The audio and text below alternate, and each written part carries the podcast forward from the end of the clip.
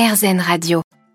Voilà un petit animal que vous ne connaissez probablement pas et pour cause, il est très rare et à vrai dire, même les scientifiques ne savent pas grand-chose de cette petite chose trop kawaii comme disent les japonais. Cependant, c'est bien du côté de la Chine que je vous emmène pour découvrir le lapin magique.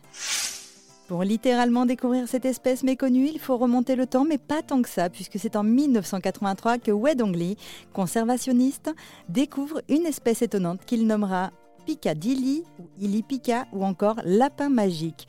Une petite chose qui pèse dans les 200 grammes et qui mesure une vingtaine de centimètres. Une espèce qui ressemble au lapin mais également au chinchilla, ce petit rongeur de la cordillère des Andes.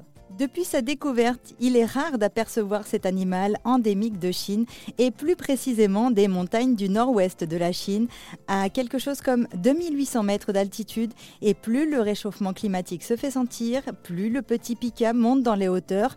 Du coup, en 20 ans, son espèce a diminué de 70% et le lapin magique ne compte plus qu'un millier de spécimens en 2014. L'espèce est fortement menacée d'extinction et c'est pour cette raison qu'il est important de parler de lui. En 20 ans, il n'a été aperçu que 24 fois. Wei Dongli lui a consacré sa vie s'apercevant du danger qui le guettait, mais encore aujourd'hui, il n'existe aucune association de protection de Lily Pika.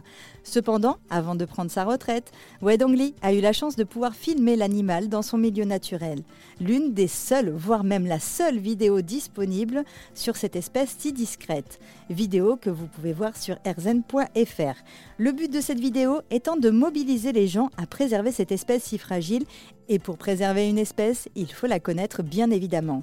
Le pika d'Ili ayant été découvert dans la préfecture autonome kazakh d'Ili en Chine, c'est de là qu'il tient son nom. Alors évidemment, vous aurez tous pensé à Pikachu, qui, je ne vous le cache pas, a vraiment un air avec le Picadilly. Malgré tout, il a été confirmé que ce petit lapin magique n'a pas inspiré le personnage des Pokémon. Pourtant, je ne peux m'empêcher de les associer, et si un jour il venait à disparaître, faire le rapprochement entre le personnage de Pikachu et le Picadilly serait une bonne manière de ne jamais l'oublier. Bien que la meilleure solution est de tout faire pour préserver son espèce.